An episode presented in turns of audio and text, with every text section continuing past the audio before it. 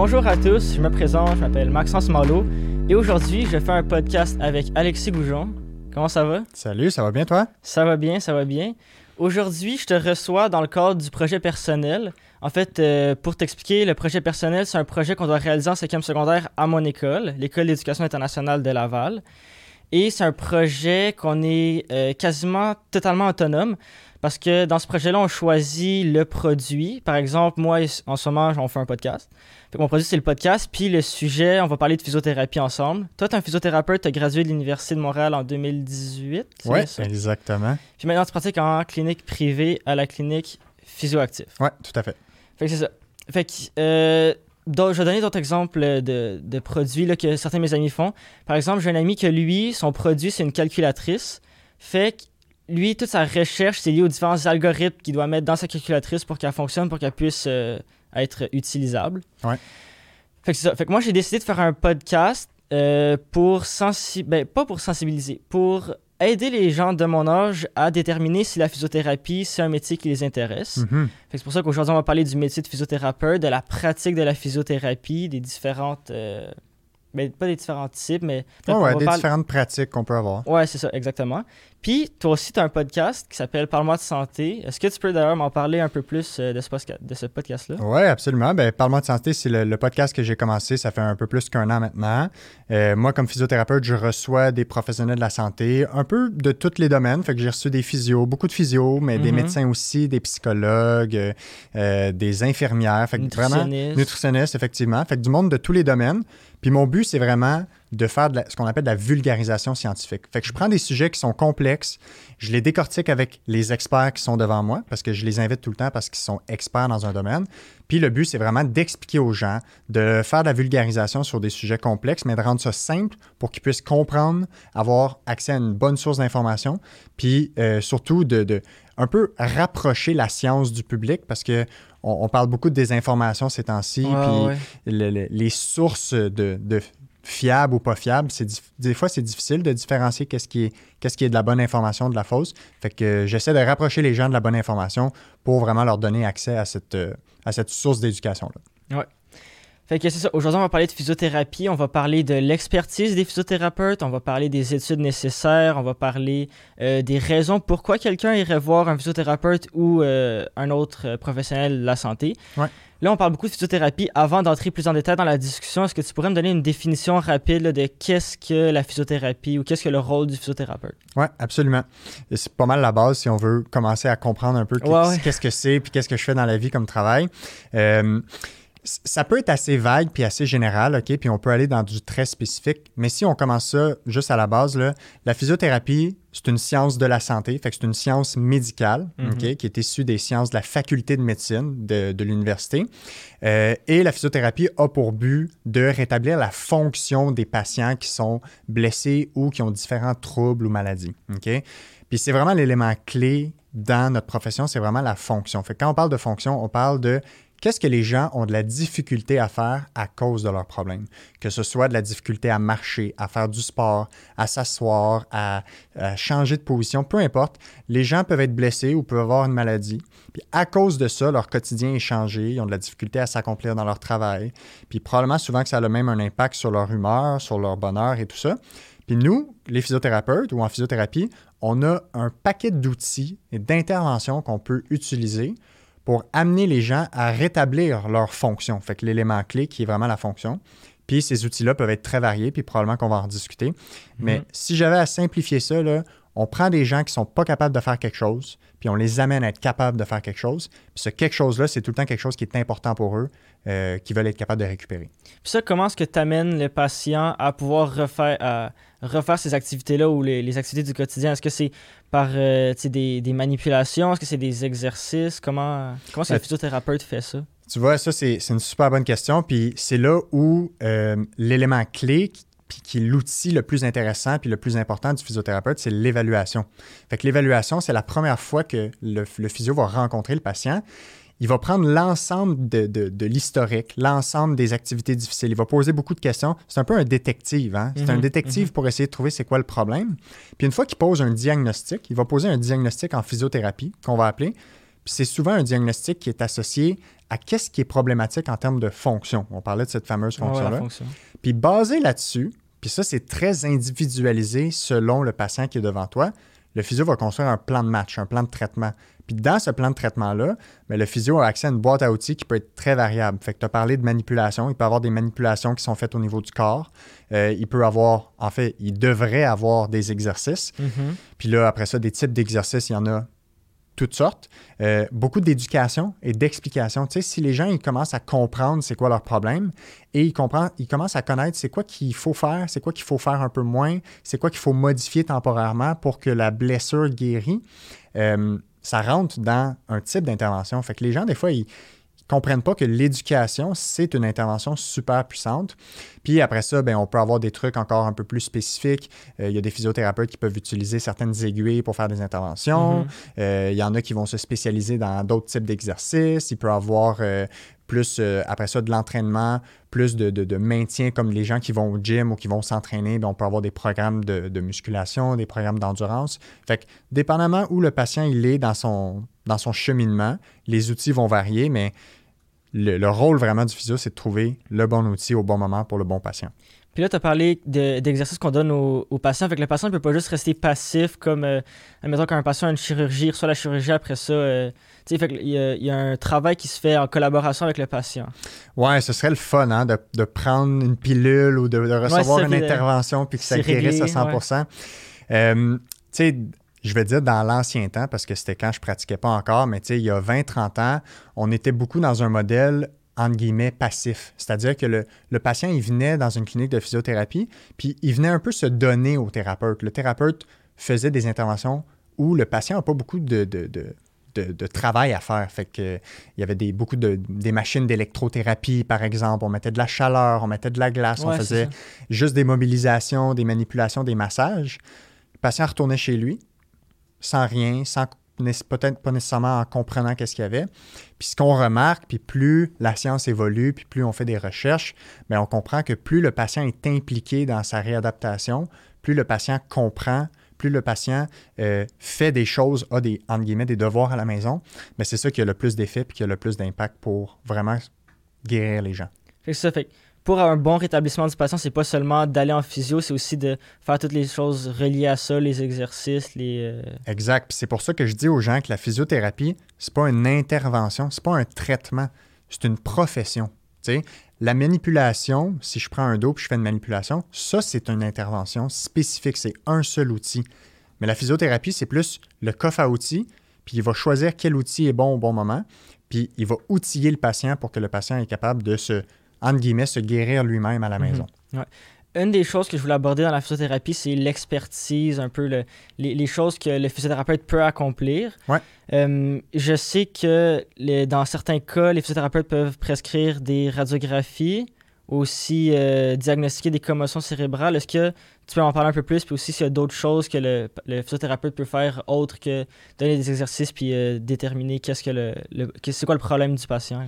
Oui, fait que dans les, dans les dernières années, puis même si on regarde dans les 10-20 dernières années, les responsabilités des physiothérapeutes ont tendance à augmenter. Mm-hmm. Et je te dirais que c'est que le début, c'est comme la pointe du iceberg parce que dans les 10 prochaines années, ça va encore plus augmenter les responsabilités.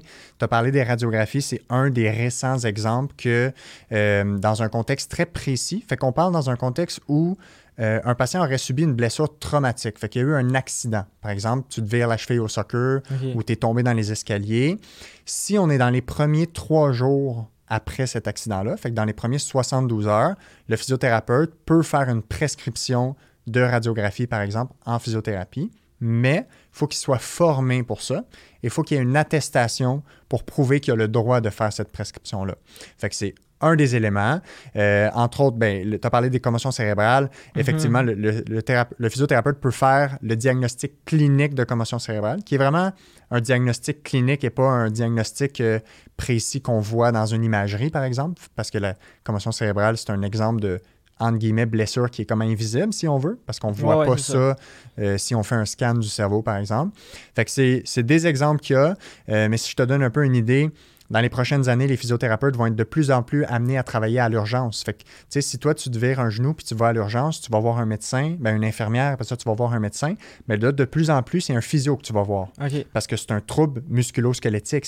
on parle des articulations, c'est le physiothérapeute qui est l'expert, qui est le, professionnel qui est le mieux placé pour euh, traiter ce genre de bobo-là. Fait que c'est le genre de modèle qu'on voit. Euh, puis, entre autres, ben, possiblement qu'on va avoir encore plus d'avancées peut-être en termes de prescription de médication. Fait qu'en ce moment, un physiothérapeute, ça ne peut pas prescrire des anti-inflammatoires, des antidouleurs, par exemple, mais peut-être que dans un futur, en tout cas, il y a des, modèles de, de pratiques qui sont en train de se mettre en place pour donner justement plus d'autonomie aux physiothérapeutes. Puis ultimement, ce que ça va faire, c'est que ça va décharger le système de santé. Hein. On parle beaucoup de ça. le système de, santé est un peu trop surchargé. Ça passe par, euh, par ça pour le décharger en partie. Dû aussi à la COVID euh, qui, qui Oui, il y a ça qui n'a pas aidé, assurément.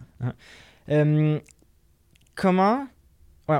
Depuis le début, on parle de comment la physiothérapie aide à guérir. Mais est-ce qu'il y a aussi un côté prévention qui, qui, est utile ou qui est vu dans la physiothérapie? tu vois, ça, c'est un probablement que plusieurs personnes auraient des réponses différentes. Euh, ce que la recherche démontre de nos jours, ou mettons la, somme de ce qu'on a eu comme recherche à date, c'est très difficile de prévenir les bobos avec des interventions très spécifiques. Je te donne un exemple. Si je te fais des massages de quadriceps à chaque jour, je peux pas dire que ça va te prévenir tes douleurs au genou. Tu comprends? Fait que si on parle de prévention par le physiothérapeute, on va plus parler d'une approche globale. Fait que le physio va évaluer l'ensemble du système, l'ensemble du mode de vie, euh, l'ensemble de, de, la fonction du patient pour voir s'il y a peut-être des facteurs de risque à se blesser. Un des éléments les plus fréquents que les gens ne pensent pas, c'est le sommeil. Euh, les athlètes, surtout les jeunes, s'ils ont un déficit de sommeil, sont deux, trois fois plus à risque d'avoir des blessures. C'est le genre de choses sur lesquelles on peut outiller, on peut conseiller, sans nécessairement que ce soit des exercices très spécifiques ou des interventions très spécifiques. Mais on peut évaluer, par exemple, euh, la force, l'équilibre, euh, la stabilisation, les, les, temps de réaction, des choses comme ça. C'est le genre de choses qui pourraient avoir un impact sur la prévention, mais on va essayer d'avoir des approches un peu plus globales. Fait que, est-ce que les gens ils bougent, est-ce qu'ils font du sport, euh, est-ce qu'ils dorment bien, est-ce qu'ils mangent bien? C'est le genre de choses qu'on veut évaluer sans dire qu'on peut prévenir toutes les blessures avec des interventions très euh, précises, mettons. Puis je pense que tu en avais déjà parlé dans un de tes autres podcasts, mais euh, ça me semble que tu avais parlé du fait que la physiothérapie pouvait aider soit à éviter une chirurgie ou à améliorer le rétablissement si on en fait avant et après la chirurgie. Comment est-ce que ça, ça, fonctionne de... Comment, comment est-ce qu'un des exercices, admettons, peut éviter une chirurgie quelconque? Oui, fait que le premier volet, c'est comment on peut éviter des chirurgies. Euh, ce qu'on remarque de plus en plus maintenant, c'est qu'il y a beaucoup de chirurgies qu'on a fait depuis longtemps qui sont vraiment inutiles. OK? Puis je te donne des exemples.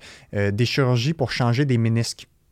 Le ménisque qui est? Le ménisque qui est une structure dans le genou. Fait que il y a beaucoup de gens qui sont qui connaissent vraiment bien ça. Fait que les gens ils vont dire j'ai un ménisque déchiré et on va faire des changements de ménisque ou on va enlever des bouts de ménisque. Puis ce qu'on remarque, c'est que quand ces gens-là font ces chirurgies-là, ils sont pas mieux que s'ils font des exercices de physio.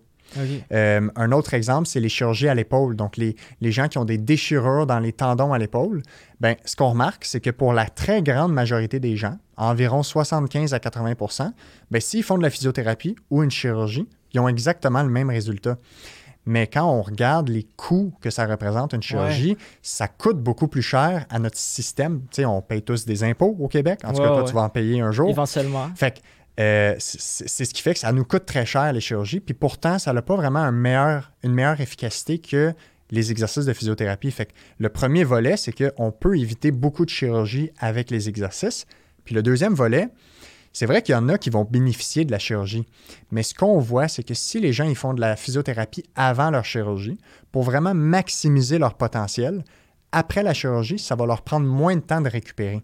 OK, ça, c'est un avantage de la physiothérapie. Exactement. Puis qui dit chirurgie veut automatiquement dire après physiothérapie, parce mhm. que les gens vont avoir besoin d'exercices pour retrouver leur mobilité, leur souplesse, leur force, leur équilibre. Ils veulent retourner à leur sport possiblement. Fait que si on est dans le contexte des chirurgies, puis on, s'entend, on parle des chirurgies musculo-squelettiques. Fait que ce que je veux dire par là, c'est les os, les tendons, les ligaments, les articulations. Les articulations. Fait que ces chirurgies-là, si les gens ils font de la physiothérapie euh, avant, et après, ils vont récupérer vraiment mieux que s'ils font juste une chirurgie. En fait, s'ils font juste une chirurgie, ils vont pas s'améliorer. Ça pas très ben, ils vont s'améliorer, mais ils, ne vont pas récupérer vraiment comme leur plein potentiel, si on veut. OK. Puis là, je veux revenir rapidement sur, on a parlé de la COVID, et comment mhm. est-ce que la pandémie a affecté ton travail? Il y a un moment où est-ce que tout le monde était en confinement. Comment est-ce que tu gardes ce contact-là avec les patients? Est-ce qu'il y avait des, des rendez-vous euh, en virtuel? Comment, comment ça fonctionne? Oui, ça a été un choc pour tout le monde, hein, évidemment. Puis le, télétravail, on, a pas, on en a écopé nous aussi. Fait mhm. au final, ce qu'on a fait, la question qu'on se posait, c'est comment on peut faire pour aider les gens qu'on est habitué d'aider sans les voir en personne. Fait qu'on a, à travers le Québec, mis en place un modèle de télé-réadaptation ou de téléphysio pour voir les gens à distance. Puis au début, il y avait beaucoup de réticence parce que ce que les gens connaissent de la physiothérapie, c'est le manuel, le manuel, les manipulations. Parce que les gens oubliaient, puisqu'on en a parlé tantôt, tout l'aspect d'éducation, d'exercice, de coaching, de fais un peu de ça, essaye un peu ça. Tout cet aspect-là est autant important pour la gestion de la blessure que la manipulation, sinon plus. En fait, c'est la partie la plus importante. Fait qu'est-ce qu'on a fait? Bien, on a fait des séances à distance pour évaluer les gens, pour leur demander comment ça allait, leur demander c'était quoi leurs difficultés, leur montrer des exercices à distance. Tu sais, il y a beaucoup d'exercices qui se montrent bien à distance. Euh, faire certaines modifications de leur poste de travail, tu sais, ça c'est un autre élément. Il y a beaucoup de gens qui se sont retrouvés tout d'un coup euh, en télétravail avec un ordinateur qui sont pas habitués, une chaise qui sont pas habitués. Mal de cou, mal de dos. Exactement. Fait que ça c'est le premier volet qu'on a dû faire pour aider les gens. Puis là, ben, depuis deux ans, je te dirais, avec la pandémie, ce qu'on voit, c'est qu'il y a beaucoup de gens que leur style de vie a dramatiquement changé à cause de la pandémie. Fait que tu as des gens qui ont arrêté de bouger complètement. Puis ces gens-là, maintenant, on les voit parce qu'ils ont des douleurs, parce qu'ils sont trop inactifs. Puis au contraire, on a moins de gens comme ça, mais quand même quelques-uns, qui ont commencé des nouveaux sports comme la course à pied. Et que là, ils ont des nouveaux bobos parce que ils ont un nouveau sport. Leur corps n'est pas habitué, ils recommencent trop vite. Exactement. Fait que ça, ça a été le genre d'impact qu'on a vu de la pandémie sur certains bobos. OK. Puis là, toi, tu travailles en clinique privée. Ouais. Il y a aussi la physiothérapie qu'on peut faire au public. Oui. C'est quoi la, plus grande différence entre ça, le public et le privé? Oui, ça, c'est essentiel à, à, déterminer parce que moi, le regard que j'ai de la physiothérapie avec ma pratique, c'est très contextuel à la clinique privée. Fait que pour, pour, que les gens suivent mieux la clinique privée, on parle de, des cliniques de physiothérapie où les gens ont des blessures, des bobos. Ils vont voir un physiothérapeute pour vraiment aider à, régler ça. Mais il y a beaucoup, beaucoup, beaucoup de physiothérapeutes qui travaillent dans le public. Fait que dans le public, on parle de quoi? On parle des hôpitaux, on parle des CLSC, on parle des CHSLD, on parle des centres de réadaptation. Puis ces physiothérapeutes-là peuvent travailler dans d'autres domaines que celui dans lequel moi je travaille. Fait que, tu sais, tantôt, j'ai parlé des blessures musculo-squelettiques. On parle des articulations, des os, des tendons, tout ça, des muscles.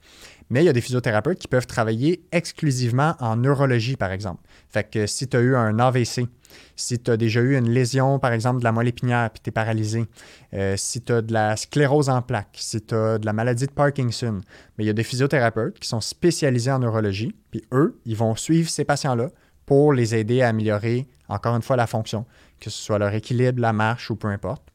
Euh, on a aussi des physiothérapeutes dans les hôpitaux qui travaillent aux soins intensifs. Fait que les, personnes qui, ont une chirurgie cardiaque et après, ils doivent récupérer leur souplesse, leur souffle, leur capacité de respiration et tout ça, mais c'est des physiothérapeutes qui sont spécialisés ou qui ont, une expertise en ce qu'on va appeler la cardio-respiratoire. Fait que c'est un autre système que le physiothérapeute peut évaluer et traiter. Fait que c'est vraiment vague. Tu sais, honnêtement, si tu prends n'importe quelle maladie, bobo, blessure du système médical, il y a presque tout le temps des physiothérapeutes qui peuvent être impliqués dans la, prise en charge de ces personnes-là. Fait que ça, c'est une des différences, c'est la clientèle qu'on va voir. L'autre différence, c'est plus en termes de c'est un peu plus des technicalités au niveau salarial, fait que le salaire dans le privé, dans le public peut être un peu différent parce que dans le public, il y a aussi des fonds de pension, ils ont euh, des, ben, surtout le fonds de pension, entre autres, qui, qui fait que dans le privé, on n'a pas ça nécessairement. Euh, fait que souvent, le salaire est un petit peu plus euh, avantageux au privé. Mais au final, au niveau financier, ça a tendance à, à être pas mal équivalent en raison des avantages euh, quand on considère l'ensemble des avantages. Puis ça, que ce travail au public ou au privé, c'est les mêmes études, on va à l'université, on fait, c'est le même euh, programme, c'est la même chose? Oui, exactement. Fait que le, le, parcours est vraiment identique. au Québec, pour être physiothérapeute maintenant, c'est une maîtrise que ça prend. Fait que tu fais ton bac pendant trois années. Après ça, tu fais ta maîtrise qui est comme un an, un an et demi, dépendamment des universités. Euh, fait que grosso modo, en quatre ans, quatre ans et demi, tu gradues comme physiothérapeute avec ta maîtrise en physiothérapie. Et tu peux travailler dans l'ensemble des, soins euh, où la physiothérapie est, est, proposée. Euh, puis après ça, ben, les gens, ce qu'ils vont faire, c'est qu'ils vont faire de la formation continue où ils vont vouloir aller chercher plus d'expertise dans un domaine. Fait que Des spécialisations? ben, je ne suis pas sûr si on a le droit d'utiliser le terme spécialisation à cause des, règles de l'ordre professionnel, mais disons expertise. Fait que tu vas aller pousser une expertise dans un domaine, que ce soit pour traiter euh, les commotions cérébrales, que ce soit pour traiter euh, une clientèle spécifique comme euh, les joueurs de soccer, que ce soit pour traiter les AVC, peu importe. Les gens vont se former pour devenir un peu plus outillés parce que ben, c'est comme on gradue un peu comme des médecins de famille qui sont généralistes, qui, qui ont des outils pour traiter tout le monde, mais quand on se cible vraiment dans une clientèle, là, tu veux aller chercher plus d'outils pour être très bon avec cette clientèle-là. Puis toi, tu as étudié à l'Université de Montréal. Ouais. Puis j'ai découvert que tu as été coordonnateur du Physio Show en 2017. Ouais, effectivement. Tu peux-tu me parler un peu euh, de, ce show-là, justement? Ouais, ben en fait, le, le... je sais pas c'est comment dans les autres universités, mais je sais qu'à l'Université de Montréal, le programme de physiothérapie ou le programme de réadaptation qui inclut les, ergothérapeutes, on, était tous au même campus, très isolé du campus principal. Fait qu'on n'était pas sur le campus de l'Université de Montréal qui est sur la montagne, tu sais, le Mont-Royal. On était au, euh, au, pavillon de l'avenue du Parc. Fait que ça fait qu'on crée vraiment comme une micro-société très proche. Fait que la vie étudiante est extrêmement présente. Fait que beaucoup de parties, évidemment, mais beaucoup d'activités organisées. Puis le Physio Show, c'est euh, un, événement qui est organisé tout le temps par la cohorte qui est en troisième année de physio.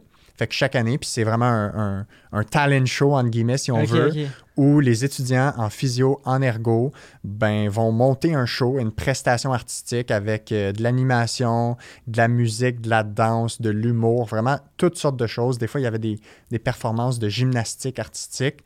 Euh, puis moi, quand j'étais en troisième année, ben, on avait un comité organisateur. J'étais un des quatre coordonnateurs pour l'ensemble du projet. Fait que quand même une grosse production, là, puis on travaillait ça sur plusieurs mois, fait que c'était vraiment le fun. Puis toi, as-tu T'as-tu fait, t'as-tu présenté un de tes talents dans les années précédentes ou suivantes? Ouais, ouais, ben, ouais ben, chaque année que j'étais là, j'ai présenté euh, dans, dans, un des spectacles. Fait que moi, uh-huh. depuis que j'étais jeune, je fais de la guitare. Fait que euh, j'avais fait des duos, puis à un moment donné, des petits trios de guitare, chant. Fait qu'on avait monté euh, un genre de medley de chansons. Fait que, ouais, c'était pas mal le fun de participer à ça. Puis tant qu'à parler de l'université, je sais que c'est fréquent qu'il y a des initiations quand on arrive à l'université dans la première session dès le début. Est-ce que tu te souviens, est-ce que tu as eu une initiation quand tu es entré en physio? Est-ce que ça a été quelque chose de traumatisant, de surprenant? Ou... Ben, tu vois, avec le temps, puis pour, pour, le, pour le mieux, la façon dont les initiations, entre guillemets, ont été vues, ça a vraiment évolué. Euh, tu sais, fait que maintenant, je pense qu'ils parlent plus d'activités d'accueil ou d'activités d'intégration. Euh, où l'objectif, c'est vraiment juste que les gens apprennent à se connaître. Le but, là, puis peu importe les, niaiseries ou les, jeux loufoques que les gens font pendant ce type d'activité-là, le but, c'est vraiment juste d'apprendre à se connaître, puis que quand tu arrives à l'école, dans une classe, ben, tu as déjà des visages familiers. Fait que oui, moi, j'avais participé à ça, puis c'est, j'encourage n'importe qui qui rentre à l'université, au cégep, d'aller à ces activités-là, juste par l'aspect social, puis juste de connaître les gens un peu plus dès le début. Euh, j'attribue une grande partie de mon bonheur à l'université au fait qu'il y avait autant d'activités sociales, puis qu'il y avait vraiment une forte appartenance euh, sociale au groupe. Fait que c'est clairement des bons souvenirs. Puis je me demande, quand on sort de l'université, est-ce que c'est facile de se trouver de l'emploi? Est-ce qu'il y a déjà comme plein de. Je sais pas, y a-tu énormément de physio? Est-ce que c'est une, une, genre une denrée rare? Est-ce que mm-hmm. vous êtes vraiment recherché ou. Euh? Tu vois, en ce moment, on est vraiment une pierre précieuse recherchée. Je te dirais, il y a 5-10 ans, c'était différent. Les, les, employeurs avaient le gros bout du bâton parce qu'il y avait comme trop de physio pour la quantité nécessaire. Mais la population vieillit. Les gens sont de plus en plus euh, blessés ou ont plus de douleur, la douleur chronique augmente. Fait que le besoin des cliniques, puis même des hôpitaux pour, de, pour avoir des physios, ne cesse d'augmenter. Fait qu'en ce moment, là, c'est vraiment une bonne période de la vie pour être physiothérapeute parce qu'on est vraiment en demande, on est vraiment utile, puis je pense que ça va juste augmenter dans les prochaines années. Puis comment est-ce que ça se passe, admettons, les premières journées que tu arrives dans une clinique, je sais qu'il y, y, a des stages qu'on doit faire avant, mais la première fois que tu es laissé à, genre, à toi-même avec un patient, comment, comment ça se passe? Euh, ça dépend vraiment de chaque personne. Pour avoir accueilli en ce moment des nouveaux physios dans notre clinique, puis d'être un mentor pour eux, je vois un peu comment ça se passe, puis ça dépend aussi beaucoup de la personnalité de chacun. Euh, c'est, Les premiers mois sont difficiles parce que il y a comme une espèce de clash entre ce qu'on apprend à l'école dans les livres de théorie. Le théorique puis la pratique. Puis la pratique, tu sais. Euh, je te donne un exemple. C'est assez clair comment aider une blessure ou une entorse de la cheville. On prend ça, c'est assez simple comme exemple. Il y a beaucoup d'entorses de la cheville qui sont faciles à aider ou une entorse au genou qui sont faciles à aider. On le sait comment faire pour guérir le genou. Mais ce qui est difficile, c'est gérer l'humain qui a une blessure ou le contexte de l'environnement autour de l'humain qui a une blessure. Fait que les gens ont un emploi, ils ont une famille des fois, ils ont euh, un contexte sportif, peu importe. Fait que le défi, c'est plus de trouver comment pour cette blessure-là, avec cet être humain-là, on trouve le meilleur plan de match. C'est plus ça le défi. Fait qu'au début, c'est tout ça. Je pense que c'est plus l'aspect de gérer l'être humain qui est difficile pour les nouveaux gradués, plus que de gérer la blessure en tant que telle. OK. Puis y a-t-il des blessures qui sont plus difficiles à gérer que d'autres ou des patients qui sont plus difficiles avec qui travailler? Euh, je pense que ça va dépendre. La réponse va sûrement varier de personne en personne. Euh, je te dirais, règle générale, les blessures, ben, je pense pas qu'il y a des blessures spécifiques qui sont plus difficiles à aider. On pourrait peut-être penser aux commotions cérébrales qui sont des, des, blessures plus complexes mhm. euh, qui peuvent toucher différents systèmes du corps. Euh, donc, ça, c'est peut-être un des défis. Mais si on fait juste prendre l'ensemble de la douleur chronique, fait que les douleurs chroniques au bas du dos, les douleurs chroniques aux épaules, aux genoux, au cou, ça, c'est des défis qui demeurent euh, dans la société ou dans, le domaine médical pour les physiothérapeutes. Fait que je dirais que c'est probablement plus l'aspect euh, multifactoriel à la blessure. Fait que les gens qui ont des blessures, mais qu'en plus, euh, il y a beaucoup de stress dans leur vie, ils n'ont pas d'un bon sommeil, euh, ils n'ont pas nécessairement des bonnes relations sociales dans leur environnement, ils n'ont pas beaucoup de support, ils ont des conflits avec les employeurs au travail. Les gens, ils ne pensent pas à ça, mais ça, ça a un impact sur leur blessure, ça a un impact sur leur réadaptation. Fait que souvent, ça m'intéresse moins de savoir la gravité de la blessure, mais plus comment l'environnement autour de cette personne-là il est. Puis ce qu'on voit, c'est que avec des blessures graves, mais un excellent environnement autour, ils guérissent mieux que des petites blessures, mais un environnement poche autour. Fait que euh, c'est très, très individuel selon le cas. Puis là, quand tu disais douleur chronique, comment comment on détermine si une douleur est chronique ou pas chronique? Oui, ben l'Organisation internationale de la douleur, ou mettons l'Association internationale de la douleur, la façon qu'ils vont le, le décrire, si on veut, c'est vraiment juste un aspect de temporalité. Fait que c'est vraiment juste le temps.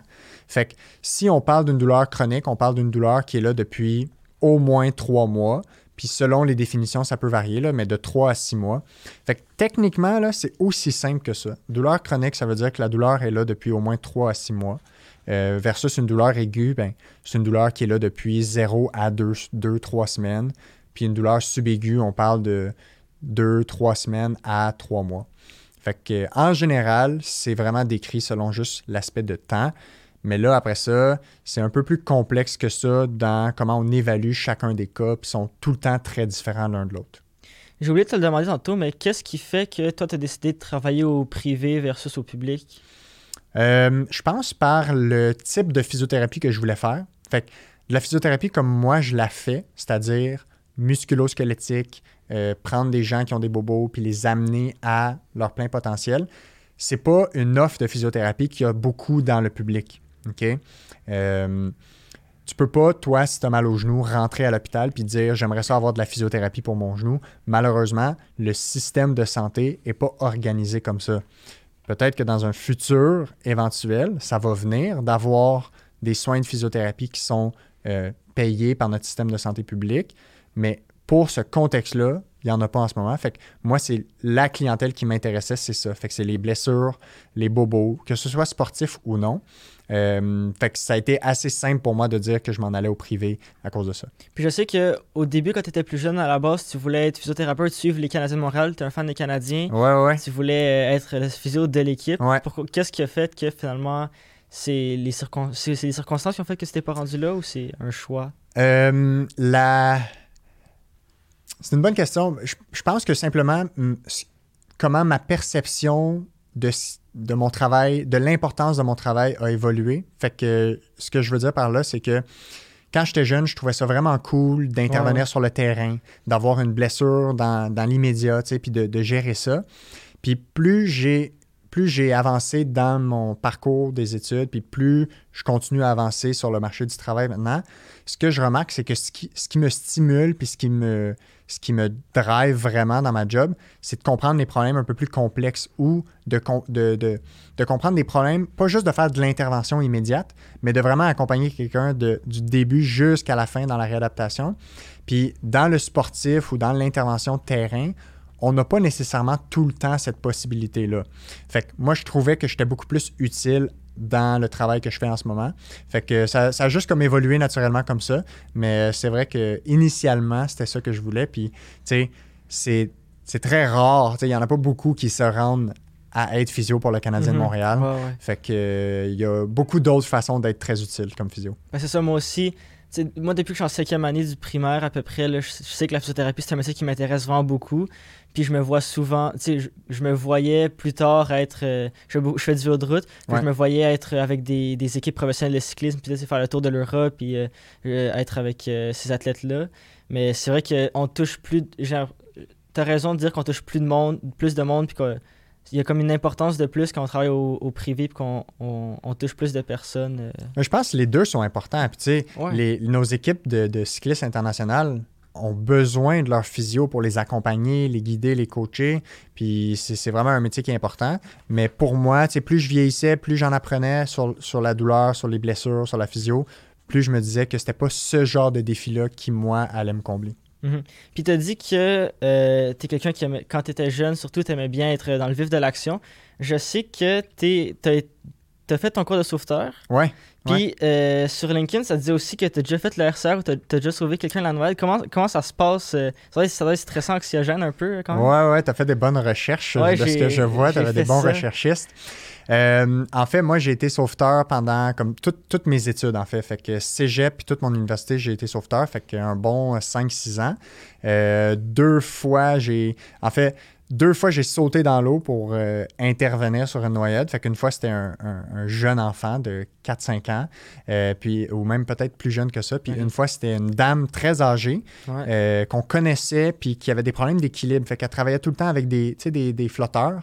Puis à un moment donné, elle avait perdu son flotteur, puis elle était pas mal était, était, renversée en dessous de l'eau. Mhm. Fait que c'est les deux fois que j'ai dû sauter dans la piscine, mais ces fois-là, j'ai pas eu à faire du RCR. Parce que on les a juste sortis de l'eau, Les deux fois où j'ai eu à faire du RCR, deux fois? Ouais, deux fois. C'était même pas dans un contexte de au travail du tout. La, première fois, j'étais dans, le train pour m'en aller à l'université. Je me rappelle cette journée-là, j'avais un examen comme euh, en fin d'avant-midi. Puis euh, le train s'arrête tout d'un coup. Fait que là, on comprend pas trop qu'est-ce qui se passe. Puis là, je mets mon nez dehors, juste pour voir qu'est-ce qui se passe sur la, la, plateforme, le quai du train, exactement. Puis il y avait un homme au sol avec plein de monde autour. Fait qu'il y a un homme finalement qui avait fait une crise cardiaque, qui était tombé au sol. Puis il y avait du monde qui était en train de le réanimer, mais c'était du monde qui, était. Pas trop ce ben, il, avait, il était rempli de bonnes intentions, mais il savait pas nécessairement exactement quoi faire. Fait qu'on a fait du RCR pendant 6, 7, 8 peut-être 10 minutes avant que les ambulanciers arrivent, on a administré le, défibrillateur et tout ça. OK, il y en avait un. Euh, ouais, ouais, ouais. Fait que, fait que ça, c'était la première fois. Puis la deuxième fois, c'était, je pense, l'année passée ou l'autre d'avant, euh, j'étais en vélo euh, sur la piste puis il y avait un, homme au sol. Puis lui, finalement, je me suis, j'étais comme dans les étapes préliminaires du RCR. Finalement, juste avant de commencer, juste en changeant la position de sa tête, il s'était remis à respirer. Fait que Ouais, finalement. Je le souhaite à personne. Non. Mais quand c'est nécessaire, on est content d'avoir du monde qui, est, qui ont la formation. Ouais. Deux dernières choses que je vais aborder avec toi avant la fin. Euh, moi, je me craque souvent les doigts. Puis là, j'ai eu cette discussion avec ma mère hier. Elle m'a dit que c'était une bonne idée de t'en parler. Toi qui connais bien les articulations, y a-tu vraiment quelque chose de mauvais, de dangereux à se craquer les doigts ou c'est c'est un mythe? Fait que, règle générale, c'est un mythe. OK? Fait que les gens qui se craquent les doigts ou qui se craquent les chevilles ou peu importe, quand c'est dans des mouvements bénins, fait que tu sais, tu craques ton doigt juste comme ça, mhm. ou tu plies les genoux puis tes genoux ils craquent, il n'y a rien de grave, il n'y a rien de dangereux, il n'y a rien qui est en train de casser, il n'y a rien qui est en train de déchirer. On va pas faire de l'arthrose, puis on, ne va pas faire de l'arthrite à cause de ça. Ce qui se passe, c'est que tu as des bulles d'air dans le liquide des articulations qui se libèrent, des bulles de gaz, si on veut. Fait que c'est juste un, éclatement des bulles de gaz, puis il y a certaines personnes qui font plus de bruit que d'autres. Fait que tu es juste quelqu'un de plus mélodique, mais il y en a qui n'ont pas de bruit. Puis euh, c'est pas grave. Là où je mettrais un bémol, c'est les gens qui vont, par exemple, se soigner le dos en torsion. Qui vont aller euh, trop loin dans les mouvements. Ben, aller trop loin dans le mouvement ou prendre un élan pour se craquer, ça, c'est pas recommandé. Est-ce que j'irais jusqu'à dire que tu peux te blesser? Je pense pas, mais certainement, c'est pas utile pour aller mieux. Fait que je dirais aux gens, s'ils utilisent ça pour régler leur douleur ou leur bobo, c'est juste de trouver des meilleures solutions, comme demander à un physio c'est quoi leur problème, puis de le régler à ce moment-là. Puis ces bulles d'air-là dans les, dans les articulations, est-ce qu'ils ont raison d'être? Est-ce qu'ils ont une utilité ou c'est juste qu'ils sont là, ils s'accumulent, puis ça, ça, ça libère? C'est une excellente question. Tu sais, honnêtement, il n'y a pas beaucoup de monde qui se sont attardés à en savoir plus parce que je je pense que ça a peu d'intérêt en recherche. Il n'y a pas beaucoup de monde qui vont te donner de l'argent pour faire de la recherche pour ça, parce, que, ça n'aura pas tant d'impact. Mais grosso modo, ce que je dirais, c'est que dans nos articulations, on a du liquide qui sert à nourrir l'articulation. Puis il y a plein de choses dans ce liquide-là. je ne suis pas un expert du liquide des articulations, mais euh, c'est normal que les bulles d'air soient là. Puis tu remarqueras, si tu te craques ton doigt, tu n'es pas capable de le recraquer avant, un, plusieurs minutes. Fait que probablement qu'avec euh, l'immobilité, euh, il y a de quoi qui se repasse dans le liquide, puis à, ce moment-là, on peut se recraquer. Mais c'est pas, euh, pas dangereux. Dernier sujet que je vais aborder, euh, tu en as déjà parlé dans un de tes podcasts, la glace, quand c'est enflé, quand il y a des douleurs, est-ce que c'est vraiment utile? Est-ce que... Ouais. Ça, ça a beaucoup changé dans les, dans les dernières années. historiquement, ce qu'on faisait, c'est t'as mal, tu mets de la glace. Tu mets de la glace. Les deux théories qui disaient de mettre de la glace, c'est que ben, la glace, ça, coupe la douleur, parce que c'est comme si ça endort la douleur, si on veut. Ça va geler le membre, tu sais. Mm-hmm.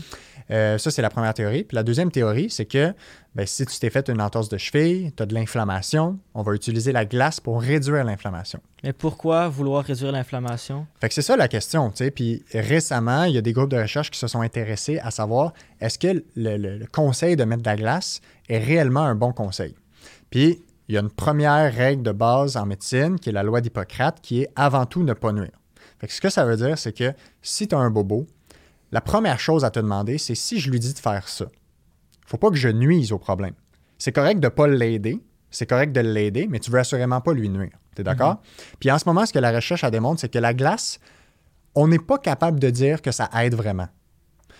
On n'est pas capable de dire que ça nuit, mais il y a des points d'interrogation à savoir. Peut-être dans certains cas, ça pourrait nuire, peut-être dans certains cas, ça pourrait aider, mais c'est vraiment pas clair. Fait que la recommandation générale, est pas clair. Fait que moi, ce que je dis aux gens maintenant, là, c'est rare que la glace va vraiment faire du dommage, mhm. mais c'est rare qu'elle va aider. c'est à la discrétion du patient. Fait que ce que je leur dis, moi, c'est est-ce que tu es capable de contrôler ta douleur la nuit? Es-tu capable de bien dormir? Es-tu capable de contrôler ta douleur dans le jour juste avec mes exercices puis d'autres stratégies? Si oui, ben, on n'est pas obligé de mettre de la glace. Puis si tu as absolument besoin d'en mettre parce que ça te soulage, moi, je ne m'ostine pas parce que c'est pas, pas prouvé hors de tout doute que ça a un effet très négatif. Mais ce que les gens disent, c'est que la glace, c'est miraculeux, puis que ça guérit tout, puis que ça enlève l'inflammation. Ben, un, c'est pas tout le temps clair que ça enlève l'inflammation. Puis deux, c'est pas tout le temps clair qu'on veut enlever l'inflammation. Parce que l'inflammation. C'est sûrement une utilité, c'est un, mécanisme du corps. Exact. Fait que si tu te coupes le bras, puis que tu n'as pas d'inflammation, tu vas rester coupé toute ta vie. Tu n'auras jamais de guérison. L'inflammation, c'est ce qui fait guérir le corps. Fait que mhm. des fois, c'est pas clair si c'est utile ou non. Puis c'est pas tout le temps systématiquement on veut enlever l'inflammation. Fait qu'il faut juste penser la question un peu plus que ce qu'on faisait avant. Merci vraiment beaucoup pour euh, cette euh, discussion-là. Avant qu'on se quitte, dernière chose, est-ce que tu aurais un souhait que tu voudrais nous partager quant à la physiothérapie au Québec dans le futur? Oh wow, si j'avais un souhait, là j'ai juste le droit à un souhait? Ben... Euh, ok, on va y aller avec un souhait. ce que je souhaiterais, ça va être un souhait avec un sous-souhait qui vient avec. C'est bon? Parfait. j'accepte. Fait que la première chose que je dirais, c'est que euh, ce que j'aimerais, c'est que quand les gens pensent à des douleurs et à des blessures, OK? Quand on sait que c'est rien de grave, les fractures et tout ça, qu'on pense au physiothérapeute comme la personne qui va nous amener à rétablir notre fonction, qui va nous amener à nos objectifs. OK? Mais pour ça, ça prend des physiothérapeutes qui pratiquent de plus en plus avec les meilleures pratiques qu'on connaît. Fait que ça prend des physiothérapeutes qui se tiennent à jour sur la science puis sur la recherche, qui cherchent tout le temps à faire le mieux possible pour leurs patients. Mhm. Puis pas juste se contenter du statu quo de on pratique comme ça depuis 10 ans, fait que ça va être comme ça maintenant. Fait que ça, je te dirais, c'est vraiment le souhait que je, je considère le plus. Puis le sous-souhait, c'est que je dirais, j'aimerais ça que les gens sachent que peu importe leur blessure, peu importe leur douleur, peu importe le nombre de personnes qui ont déjà vu 5 chiro, 3 physio, 2 masso, un acupuncteur, il y a toujours quelque chose à faire pour améliorer. Il faut juste qu'ils trouvent la bonne personne au bon moment. Merci encore pour ton temps. Merci aussi euh, pour, au studio Agence de production Machine 4771. C'est grâce à vous que j'ai un studio aujourd'hui pour tourner, pour tourner le podcast. Et finalement, merci beaucoup aussi à vous, chers auditeurs, parce que sans vous, le podcast perdrait tout son sens.